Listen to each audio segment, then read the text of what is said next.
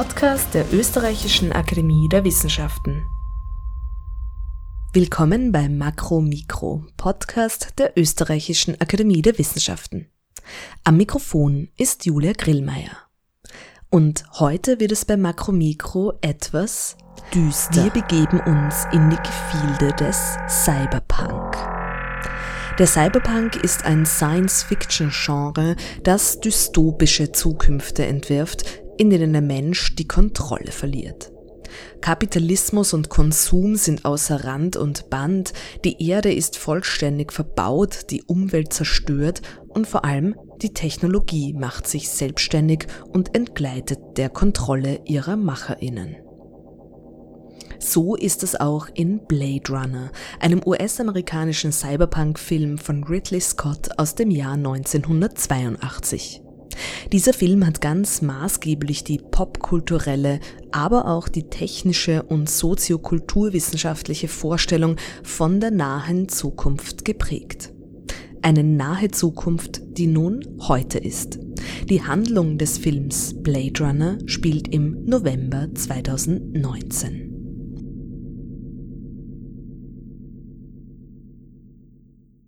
Zu diesem Anlass habe ich zwei ÖRW-ForscherInnen vors Makro-Mikro-Mikrofon gebeten. Ich spreche mit Johann Czas vom Institut für Technikfolgeabschätzung der ÖRW sowie mit Astrid Weiß, Mitglied der Jungen Akademie der ÖRW und Forscherin an der Human Robot Interaction Group der Technischen Universität Wien. Wir sprechen über Blade Runner und darüber, wie Science Fiction technische Forschung und Technikfolgeabschätzung inspiriert. Wir sprechen über Maschinen, die dem Menschen immer ähnlicher werden sollen und über Menschen, die immer mehr wie Maschinen agieren. Außerdem sprechen wir über Zukunftsvisionen ganz allgemein sowie über konkrete aktuelle Forschungsschwerpunkte von Johann Schass und Astrid Weiß. Ja, mein Name ist Astrid Weiß. Ich bin Senior Postdoc an der TU Wien in der Mensch-Computer-Interaktionsforschungsgruppe, die vom Professor Geraldine Fitzpatrick geleitet wird. Und ich beschäftige mich in meiner Forschung ganz generell damit, was Leute dazu bringt, Technologien zu akzeptieren oder abzulehnen. Also akzeptieren im Sinne von in ihren Alltag integrieren und im Speziellen schaue ich mir Mensch-Roboter-Interaktion an. Also wie verwenden, interagieren Menschen mit Robotern vom sozialen Gefährtenroboter bis zum Industrieroboter. Mein Name ist Johann Czas. Ich bin von der Ausbildung her Ökonom und Nachrichtentechniker und einer der ältesten Forscher am Institut für Technikfolgenabschätzung. Ich habe die Arbeit hier schon von Beginn an begleitet und durchgeführt. Wir reden über Science Fiction unter anderem. Vielleicht darf ich Sie eingangs fragen, ganz allgemein, in welcher Hinsicht ist denn Science Fiction für die Technikfolgeabschätzung interessant? Also in meinen Augen ist es nicht nur für die Technikfolgenabschätzung, sondern ich glaube für die gesellschaftlichen Debatten über Technologien, über die Zukunft äh, sehr relevant. Ich denke, dass es viele Beispiele gibt, wo Science Fiction oder Literatur oder Filme Themen früher aufgenommen haben als die Wissenschaft selbst. Es gibt äh, gerade im Bereich künstliche Intelligenz, künstliches Leben einige Beispiele, die Zukünfte vorhersehen oder auch Ängste ansprechen, die auch in der wissenschaftlichen Debatte eine große Rolle spielen.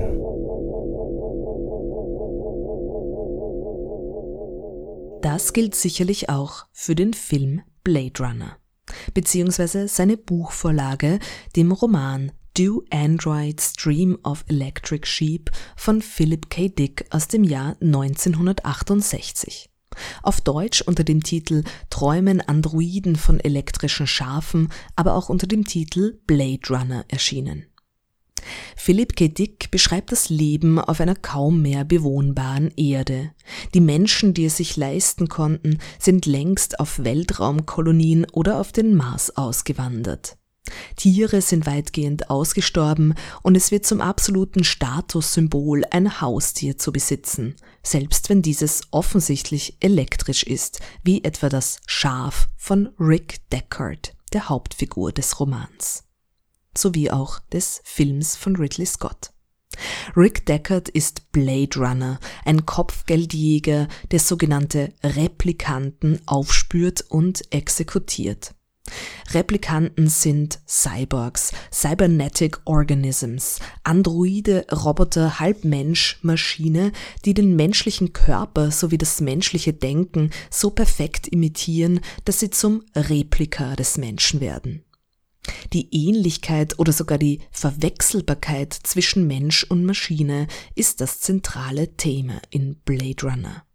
Und dieses Thema ist auch in zeitgenössischer Robotik präsent, wie Astrid Weiß erklärt. Das Thema ist sehr präsent, vor allem auch, weil jetzt immer mehr ähm, auch die, die ethische Perspektive hineinfließt in die Entwicklung von, von sozialer Robotik. Also es wird viel diskutiert, aber es, es wurde auch schon ganz, ganz ursprünglich, zum Beispiel in den 1970er Jahren, das Thema von ähm, Mori aufgeworfen. Ich darf dir dazu eine, eine Kurve zeigen, die nennt sich Uncanny Valley. Das war, das möchte ich hier dazu sagen, das wird oft ausgeblendet, das war eine rein theoretische Annahme damals von Mori, bevor wir diese Art von, von Robotern tatsächlich hatten. Aber ähm, auch andere, wie Asimov zum Beispiel, haben sich ja sehr früh mit Themen beschäftigt, die wirklich auch in der Forschung aktuell sind zum Thema Robotik.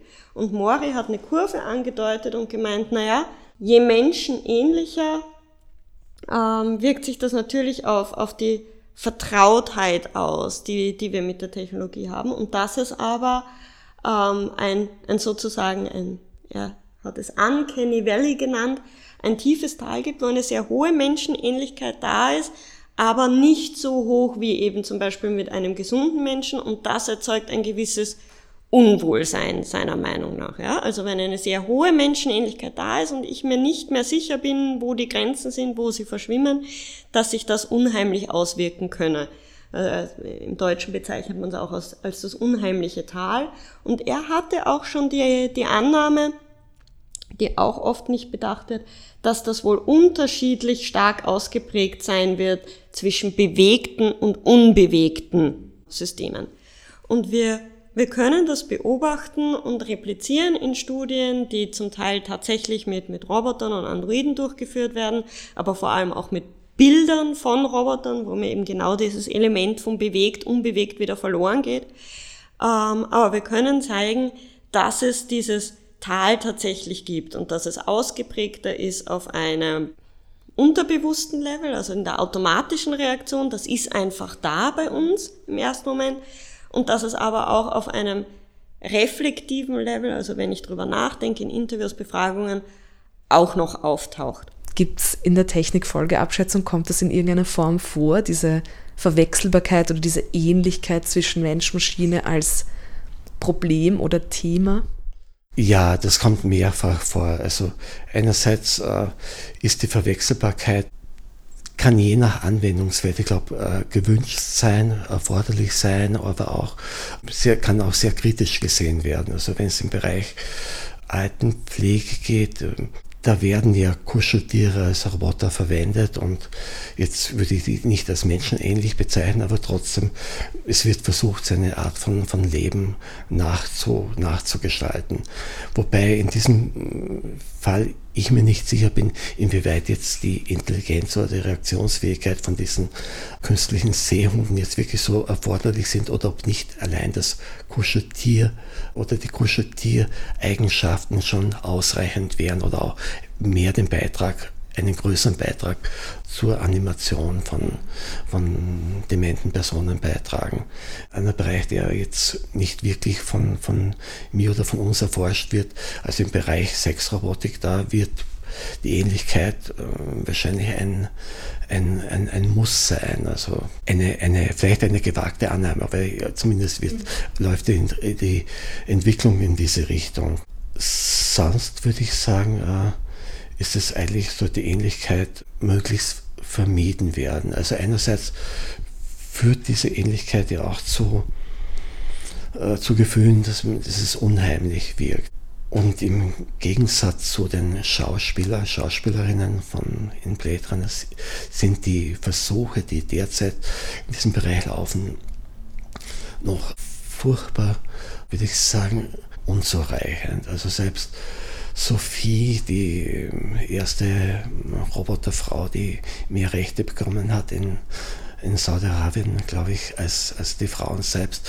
Aber es ist äh, ein Eindruck der eine vollkommene Hilflosigkeit. Also man merkt, wie, wie schlecht diese Technologie noch ist oder wie unzureichend sie ist.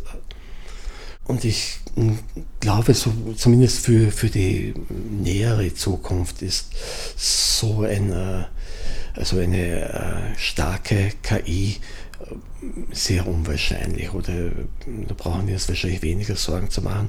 Vielleicht geht es, müssen wir uns eher Sorgen machen, dass trotz einer KI, also unter Anführungszeichen, die sehr eingeschränkt jetzt wirklich die menschlichen Fähigkeiten übertrifft oder nur in sehr kleinen Bereichen die menschlichen Fähigkeiten übertreffen kann, dass ihr trotzdem viel mehr an Wirkungsmacht zugesprochen wird, als vielleicht für, für eine sozial verträgliche Entwicklung der Gesellschaft zuträglich wäre. Astrid Weiß und Johann Schass sprechen beide das sogenannte Uncanny Valley an.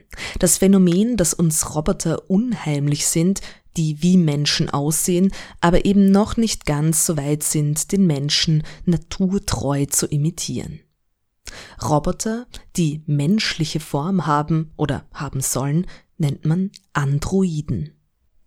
Das heißt, die Forschung beschäftigt sich definitiv mit diesen Fragestellungen und es gibt auch Forscher, die sich ganz speziell wie Professor Hiroshi Ishiguro mit der Entwicklung von Androiden beschäftigen. Also da sind wir dann wirklich bei äh, Robotern, die tatsächlich absolut menschenähnlich aussehen, wo es aber eben in der Forschung nicht vorrangig um diesen Service-Charakter geht, um diese, welche nützliche Tätigkeit können diese Roboter übernehmen, sondern wirklich um dieses, wie nahe kommen wir heran an das Replizieren ähm, der menschlichen Gestalt. Und Androidenforschung beschäftigt sich dadurch auch sehr stark damit, was können wir über den Menschen lernen, indem wir Androide entwickeln. Und das ist auch eine ganz zentrale Frage der Science Fiction und insbesondere des Cyberpunk und steht auch bei Blade Runner im Vordergrund. In der Zukunftsvision, die Ridley Scott in seinem Film entwirft, ist das Bauen von menschenähnlichen Robotern verboten. Denn, so wird es angedeutet, diese hochentwickelten künstlichen Intelligenzen und Körper haben sich selbstständig gemacht und den Aufstand gegen ihre Macherinnen geprobt. Auch wenn dieses Szenario, wie Johann Chassia gerade betonte, weit weg erscheint, beschäftigt sich die Robotik notwendigerweise mit Fragen der Ethik, was ihre Kreationen und das menschliche Verhältnis zu diesen Kreationen angeht.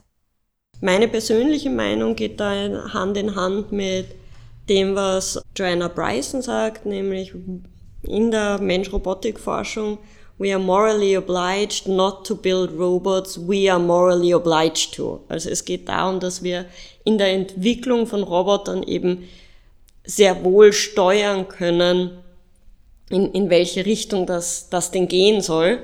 Und deswegen sieht man aktuell auch vermehrt in der Diskussion von künstlicher Intelligenz eben Ethikboards, ethische Richtlinien etc. Es geht ganz stark um Diskussionen, inwieweit können wir überhaupt sagen, dass, und dazu gibt's noch keine Antworten, ja, dass Maschinen so etwas wie Bewusstsein haben, so wie wir es beim Menschen sehen, oder Agency haben, also ein Identitätsverständnis, so, so wie es Menschen haben. Ähm, es geht ganz stark auch darum, welche Stereotype wir zum Beispiel verstärken würden, wenn wir menschenähnliche Roboter entwickeln. Also hier spielen aktuell sehr viele unterschiedliche Fragen rein und ähm, es gibt halt keine eindeutigen Antworten und die wird es auch nicht geben. Astrid Weiß beschäftigt sich in ihrer Forschung in der Gruppe Mensch-Computer-Interaktion mit sozialer Robotik. Ganz generell beschäftigt sich die Arbeitsgruppe eben genau mit diesem Spannungsfeld Technologie und Mensch. Also man betrachtet in der Mensch-Computer-Interaktion Technologie eigentlich als, wie es so schön heißt, soziotechnisches System. Also es ist ein, ein Wechselspiel zwischen Nutzer und Technologie und auch zwischen Technologie und Gesellschaft. Und dadurch passt mein ursprünglicher Hintergrund eines Soziologiestudiums auch in, in diesen Forschungsbereich hinein. Also es geht darum, Technologie mit dem Menschen im Fokus, also für den Menschen und mit dem Menschen zu entwickeln. Das heißt, das sind dann wirklich auch ganz unterschiedliche Projekte, unterschiedliche Computer, mit denen da interagiert wird. Genau, also der Begriff Mensch-Computer-Interaktion kommt aus, aus den Ursprüngen des Forschungsfeldes und man würde sozusagen heutzutage jede Form von Mediumtechnologie in diesem Forschungsfeld betrachten. Es gibt ja auch ganz unterschiedliche Projekte, also Projekte, die sich zum Beispiel mit der Sharing Economy beschäftigen, Projekte, die sich mit Gaming beschäftigen, ganz viel im Bereich Gesundheitstechnologie oder wie in meinem Fall eben auch Agenten oder Roboter.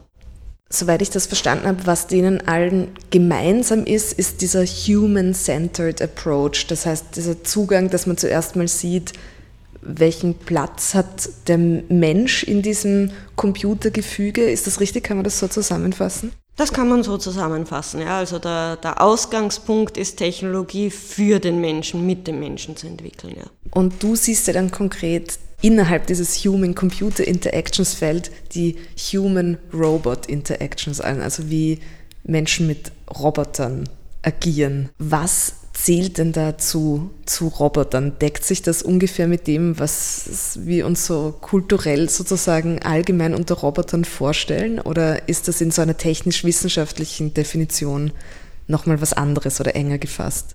Also der, die Definition von Roboter ist, ist schon einmal einer der, der, schwierigen Ausgangspunkte in dieser Forschung. Und wenn man einen Robotiker oder einen Forscher in dem Bereich fragt, was ein Roboter ist, wird er als gängige, er oder sie als gängige Antwort auch geben, ich kann nicht definieren, was ein Roboter ist, aber ich erkenne einen, wenn ich einen sehe.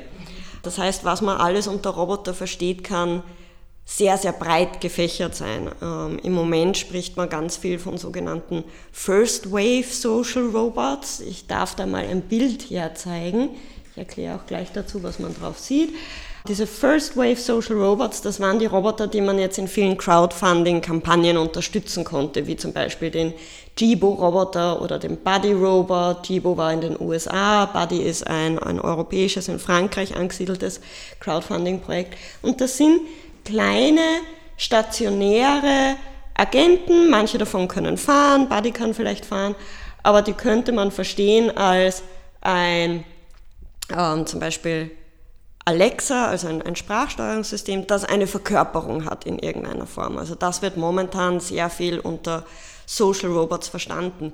Die große Vision hinter sozialen Service-Robotern sind intelligente, adaptive Systeme, die autonom sich in unserer Welt bewegen können und unsere Welt, in unserer Welt auch Objekte manipulieren können. Also es geht um diesen Aspekt der Autonomie. Sie können gewisse Dinge autonom erledigen, aber eben auch in unserer Welt Dinge manipulieren und haben dafür eine gewisse Form von Intelligenz, die es ihnen erlaubt, Entscheidungen zu treffen. Das sind so wichtige Merkmale und man sieht schon im Vergleich, dass diese sogenannten First Wave Social Robots das nur sehr begrenzt haben. Ja? Also die meisten sind nicht mobil, ähm, sie haben alle keine Arme, also Objektmanipulierung ist nicht da, aber sie können wie andere Spracherkennungssysteme auch intelligente Entscheidungen treffen, in dem Sinn, dass sie in einem Dialog zum Beispiel auf eine Frage eine passende Antwort haben.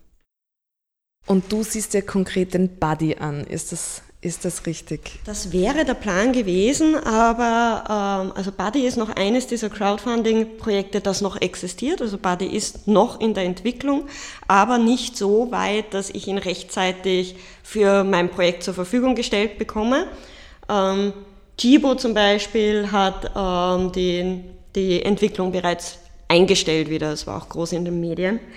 Eine andere Firma, die die Entwicklung leider auch schon wieder eingestellt hat, aber die, die Roboter werde ich für meine Forschung verwenden, ist der, der Enki Vector Roboter, den, den du hier siehst. Der schaut anders aus, wie, gehört aber auch zu diesen First Wave Social Robots. Ja.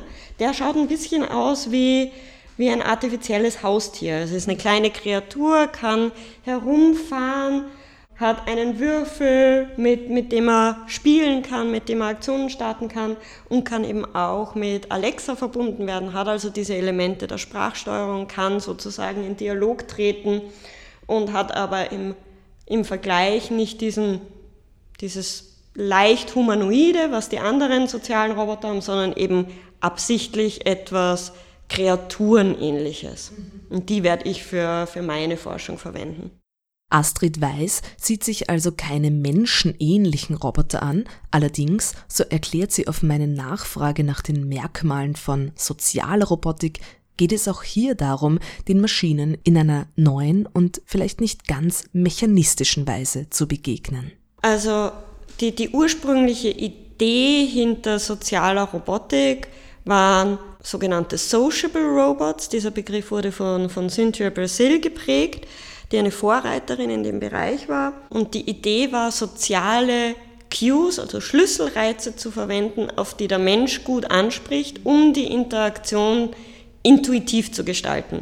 Also die Herausforderung, wenn du an einen sozialen Service-Roboter denkst, auch diese First Wave, das kommuniziert ja nicht das Gerät an sich, was du damit tun kannst.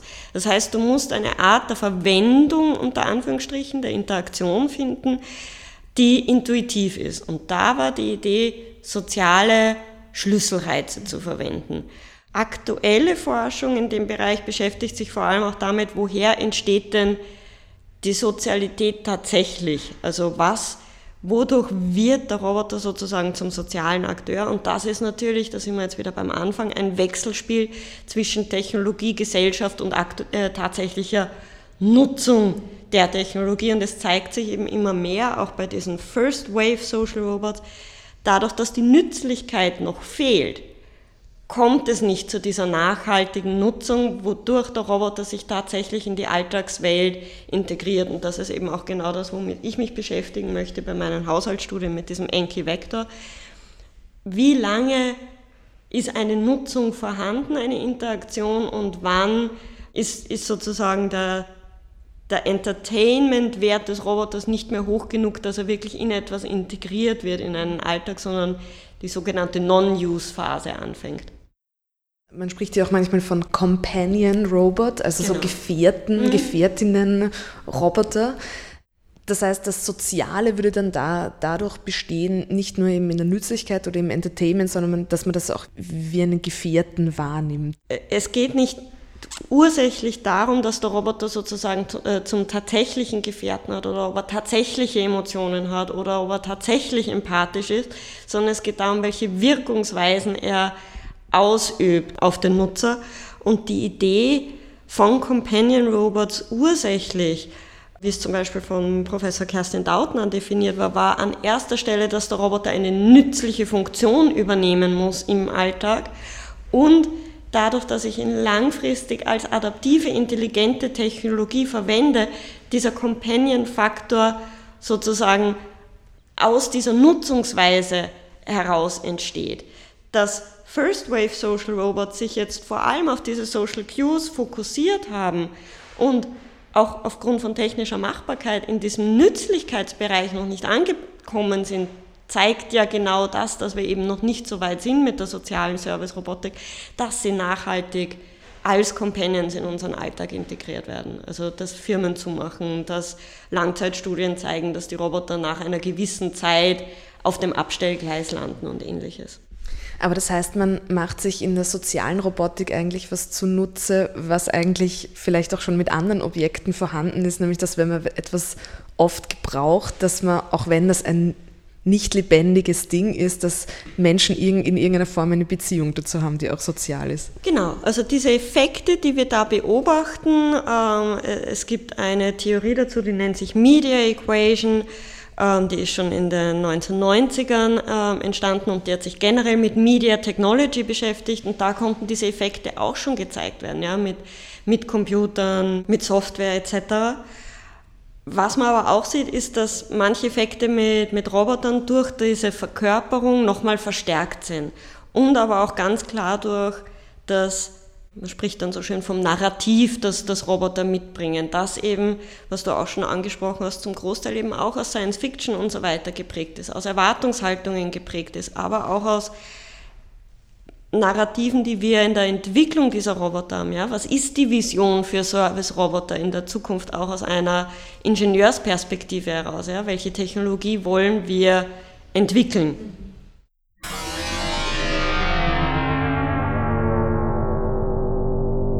Welche Geschichten wir uns von der Zukunft erzählen, prägt diese Zukunft. Das betont auch der Technikfolgeabschätzer Johann Schass.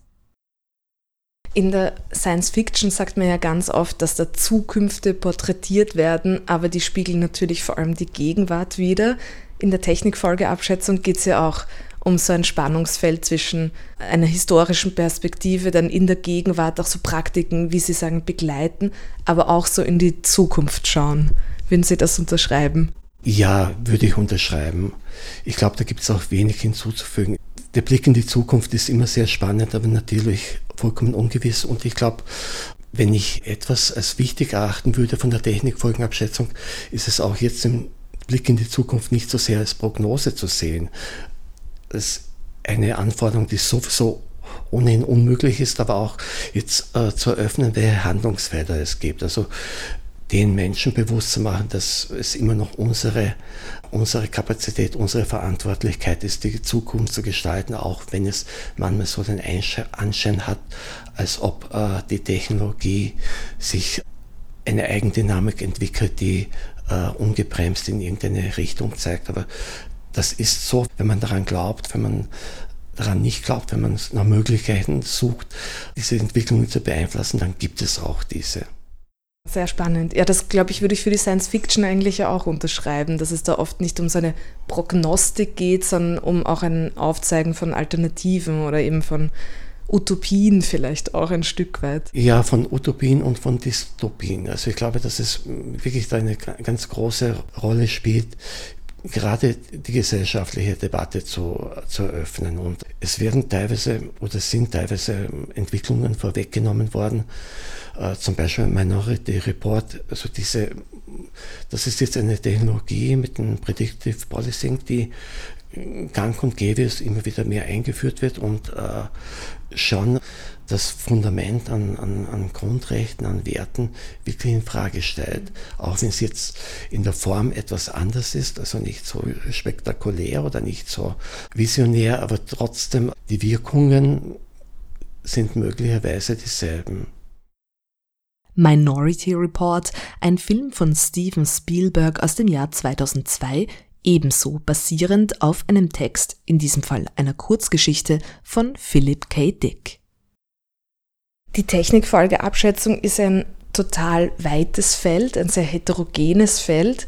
Vielleicht könnten Sie ein bisschen Begriff erklären oder was man unter der Disziplin versteht. Äh, die Technikfolgenabschätzung ist ein sehr breites, sehr weites Feld, auch hat schon eine lange Tradition und es haben sie auch die Aufgaben immer wieder gewandelt. Aber im Kern geht es darum, zu versuchen, Entwicklungen, die durch neue Technologien entstehen, äh, die durch neue Technologien möglich werden, zu erforschen zu begleiten und insbesondere die Gesellschaft oder die Politik zu beraten, wie man jetzt äh, positiv gesehen die Chancen am besten nutzen kann und wie man aber auch Probleme, die sich durch Technologien ergeben, möglichst frühzeitig erkennen kann und Maßnahmen vorzuschlagen, um diese Probleme vielleicht gar nicht aufkommen zu lassen.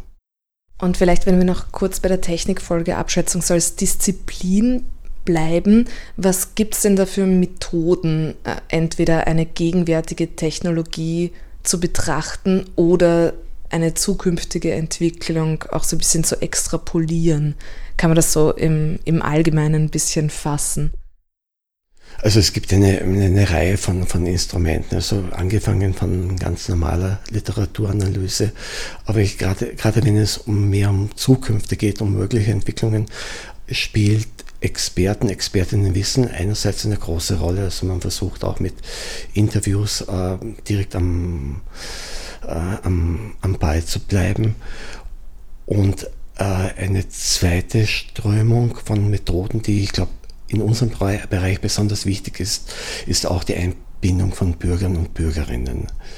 Äh, weil einerseits tragen sie oder können diese Meinungen, die das Wissen von, von Laien sehr viel auch zum Expertenwissen beitragen, also überraschenderweise und andererseits sind ja gerade oder wir alle sind die Betroffenen und äh, man sollte die Entwicklung von, von Technik jetzt nicht Experten oder wirtschaftlichen Interessen überlassen, sondern auch die Betroffenen direkt zu Wort kommen lassen. Und da gibt es dann manchmal ganz überraschende Ideen oder Wünsche, die dann auch wieder zurückfließen können in, in die Entwicklung von beispielsweise Forschungsprogrammen.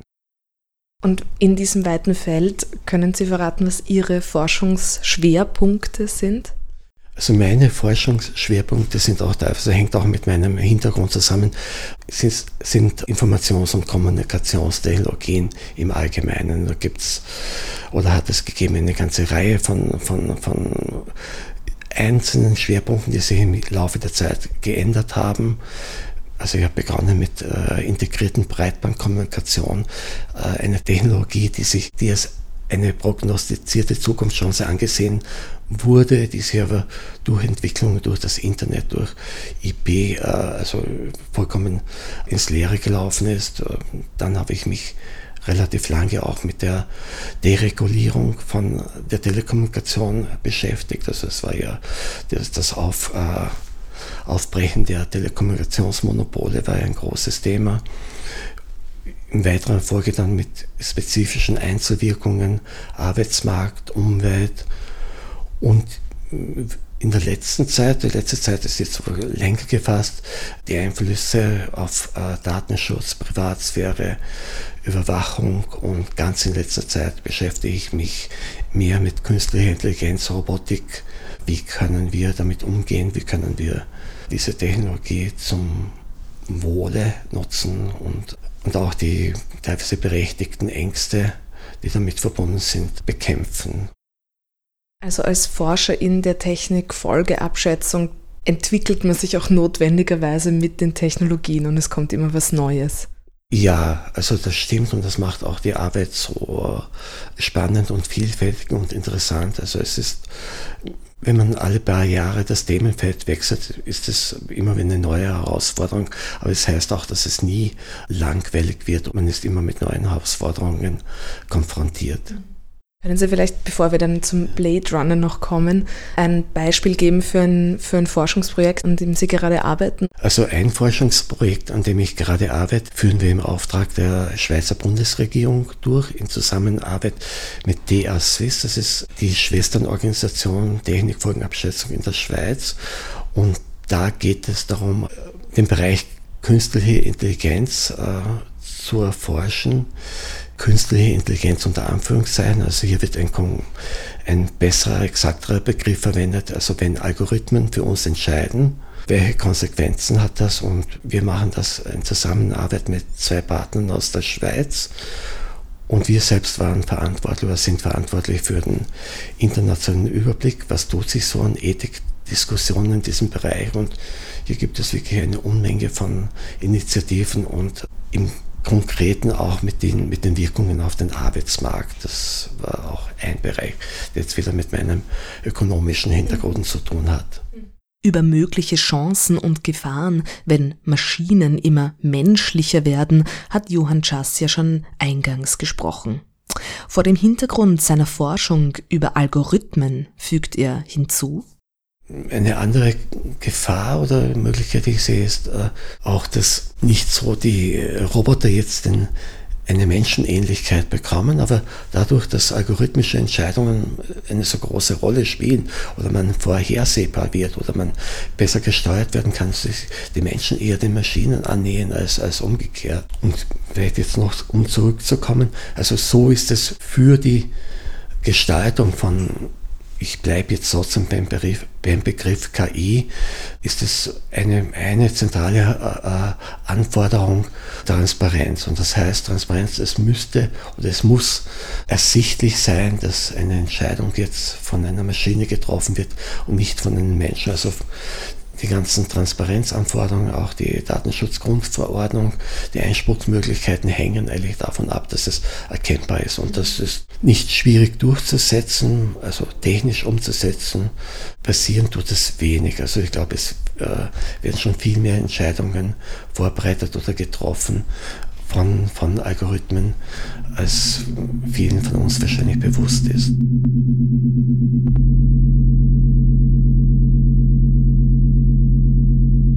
Ist natürlich auch kulturell geprägt, aber wie man überhaupt den Menschen als soziales Wesen versteht, ist ja da oft auch die Frage, dann für die weitere Frage, was unterscheidet den Menschen von der Maschine, weil da gibt es ja auch äh, sozusagen Ideen, die den Menschen also sehr mechanisch beschreiben und andere Ideen, die das total ablehnen, eben den Menschen so als, als maschinell oder so als ja. zu beschreiben. Das ist ja auch das Interessante, die Buchvorlage für Blade Runner hat sich ja viel mehr mit der Frage oder mit der Tatsache beschäftigt, dass Menschen, wenn sich gezielt auch wie Maschinen verhalten können. Der Film hat das dann eher gedreht und sich mit der Frage beschäftigt, was ist, wenn Maschinen sich zu menschlich verhalten. Die ursprüngliche Ausgangslage war eigentlich zu sagen, Menschen können sich auch wie Maschinen verhalten, was ja eine, eine sehr andere Blickrichtung auf die Fragestellung ist. Was in Philip K. Dicks Buchvorlage Do Androids Dream of Electric Sheep auch viel präsenter ist als im Film Blade Runner, sind die Tiere. Tiere sind hier, wie schon angesprochen, das absolute Statussymbol. Nicht nur, weil sie selten sind, sondern weil ein Tier zu besitzen ausdrückt, man kann sich kümmern, man hat Mitgefühl, Empathie. Empathie ist die Eigenschaft, die man sich hier auf die Fahnen schreiben möchte. Es bildet sich sogar eine skurrile postmoderne Glaubensgemeinschaft, die Empathie als höchstes Gut propagiert, die allerdings oft eigenartige Formen annimmt. Warum Empathie? Weil sie das einzige Merkmal sei, das die Replikanten, die besagten perfekten Androiden aus dem Blade Runner Universum, noch von den Menschen unterscheidet. Anders als die Menschen hätten Replikanten nämlich wenig bis keine Empathie mit tierischen Lebewesen. Und so wird ein Empathietest zum wichtigsten Werkzeug der Blade Runner, um Replikanten von Menschen zu unterscheiden. The tortoise lays on its back, its belly baking in the hot sun, beating its legs, trying to turn itself over, but it can't. Not without your help. But you're not helping. What do you mean I'm not helping? I mean you're not helping. Why is that, Leon? Also die, dieser Empathietest, den, den man in Science Fiction sieht, der kommt ja auch nicht von ungefähr. Der kommt ähm, von dem sogenannten Turing-Test, also dieser Idee, dass man eine Maschine als intelligent ansehen kann, sobald für den Menschen nicht mehr unterscheidbar ist, ob er mit Mensch oder Maschine spricht. Da gab es dann einen ersten großen Durchbruch mit ELISA, nannte sich das damals. Das war ein Computersystem, das vorgetäuscht hat, ein, ein Therapeut zu sein und sehr einfache Kommunikationsmittel verwendet hat, um in schriftlicher Kommunikation über einen Bildschirm vorzugaukeln, sitzt dahinter jetzt ein Therapeut oder ist es der Computer, der mir antwortet. Also diese, diese Idee, über solche Tests herauszufinden, ist es Mensch oder Maschine, die man in Science Fiction sieht, die, die hat schon auch seine, seine Wurzeln in der Forschung. Und auch in aktueller Robotikforschung spielt Empathie eine große Rolle.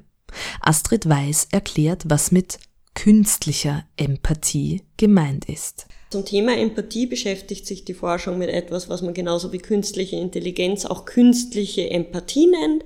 Also inwieweit können wir es denn zum Beispiel schaffen, dass Roboter anhand von Gesichtserkennung abschätzen, welchen emotionalen Zustand das menschliche Gegenüber hat und uns zum Beispiel im Dialog darauf anpassen. Da gibt's auch schon Studien dazu, die, sie im, die im Labor eben zeigen, wenn ich einen sogenannten sozialen Subdialog einbaue, also am Anfang zum Beispiel frage, wie geht es dir? Ich glaube, dir geht es heute gut und sich das spiegelt mit dem, wie sich die Person gerade fühlt. Also hier ist ein Match, gibt sich das positiv auf den weiteren Dialogverlauf auswirkt, weil der Mensch auch dem Roboter dadurch eine höhere Intelligenz und auch eine soziale Intelligenz sozusagen zutraut.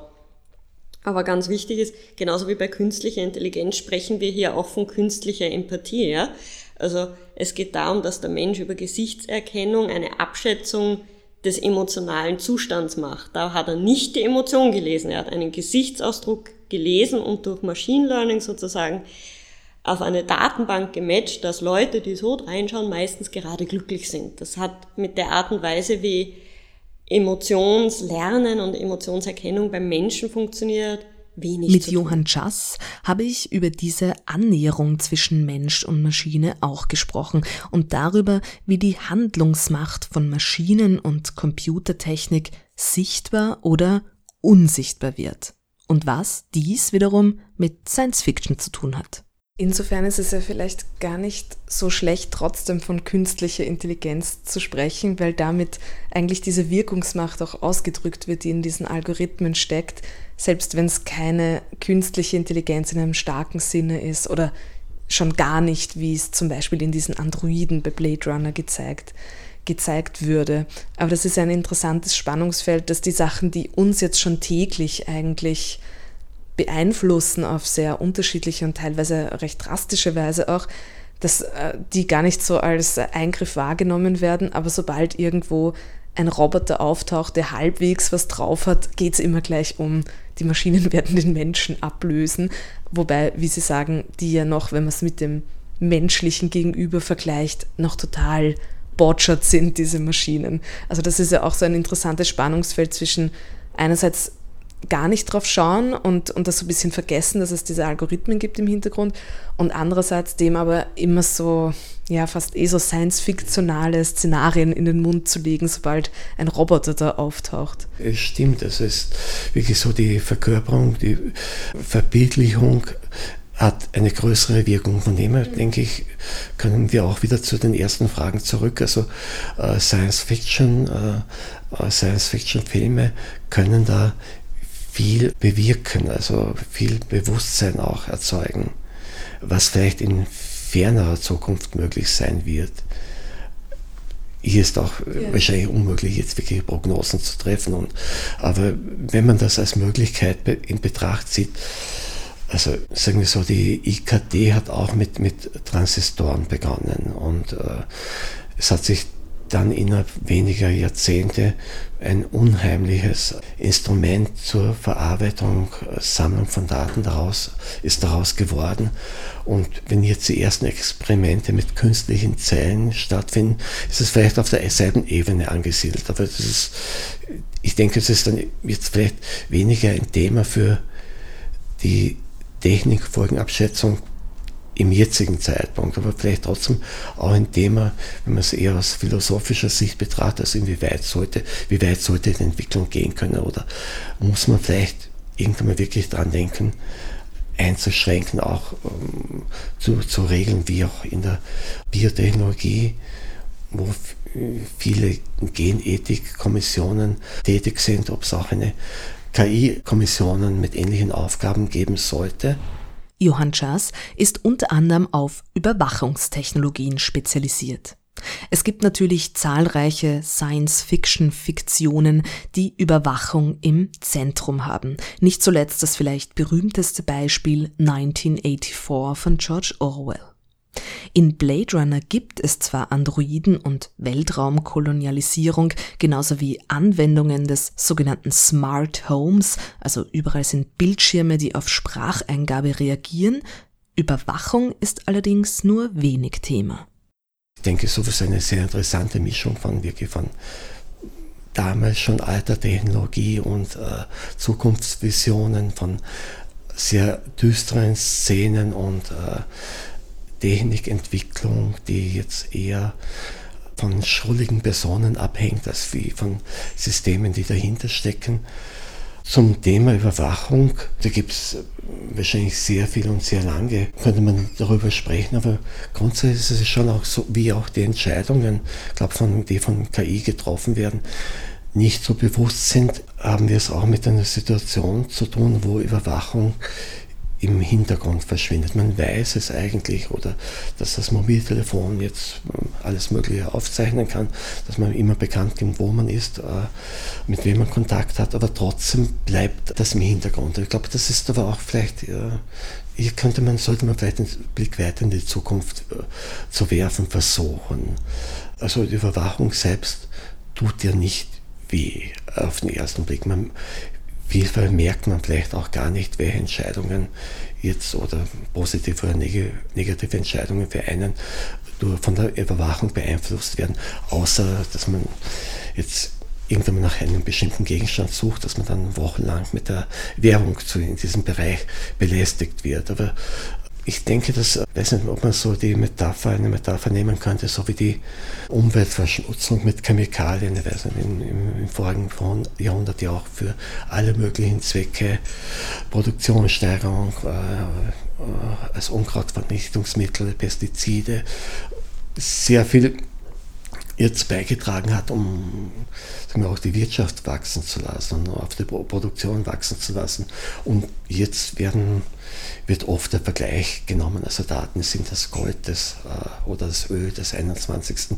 Jahrhunderts. Aber was man vielleicht jetzt in den, erst in den ersten Spuren merkt, ist, dass das so ein äh, sozialer äh, Umweltverschmutzung, Verschmutzung, Beziehung auf die sozialen Beziehungen, auf politische Kultur, auf die Zukunft äh, von Freiheit, von Demokratie äh, für Einflüsse, Einflüsse haben kann. Also es ist jetzt gut, dass teilweise jetzt auch die Politik davon betroffen ist, weil normalerweise Politik die erste, die mehr Überwachung und mehr Daten fordert. Und man sieht aber, dass es zu jedem Mann, jeder Frau Nachteil verwendet werden kann.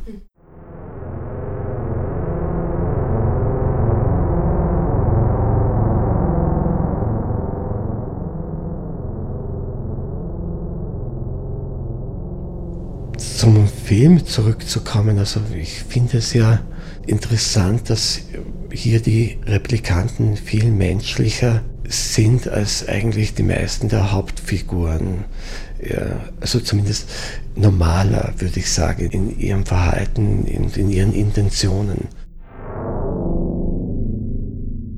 Also in, in der einen Ecke gehen die Visionen dann in Richtungen, die die übereinstimmen und in anderer konnte man sich halt nicht vorstellen. Aber auch das liegt daran, sind wir wieder bei der Wechselwirkung, weil natürlich Science Fiction und Forschung sich natürlich auch gegenseitig inspirieren und, und voneinander lernen oder in, in, in Austausch sind. Und das zeigt sich zum Beispiel auch, weil wir uns in, in Studien immer wieder anschauen, wenn wir mit Endnutzern arbeiten, was ist sozusagen das mediengeprägte Bild von Robotern, bevor man in, in Studien hineingeht.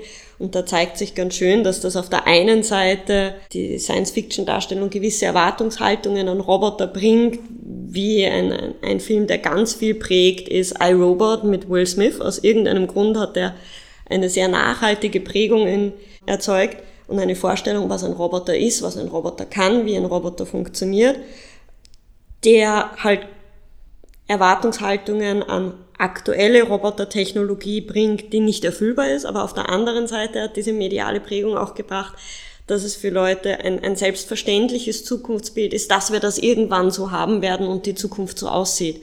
Und das ist eben die ganze Zeit diese Wechselwirkung und das Spannungsfeld, in dem wir uns bewegen zwischen Technologie, Gesellschaft und Individuum.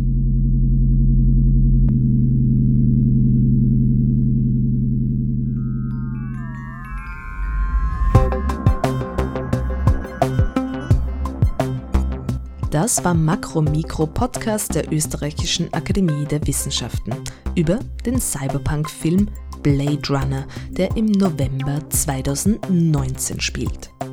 Julia Grillmeier hat mit Astrid Weiß von der TU Wien und Johann Schass vom Institut für Technikfolgeabschätzung gesprochen. Alle Ausgaben von Makromikro finden Sie unter oerw.ac.at slash podcast, wo Makromikro auch abonniert werden kann. Julia Grillmeier sagt Dank fürs Zuhören und bis bald.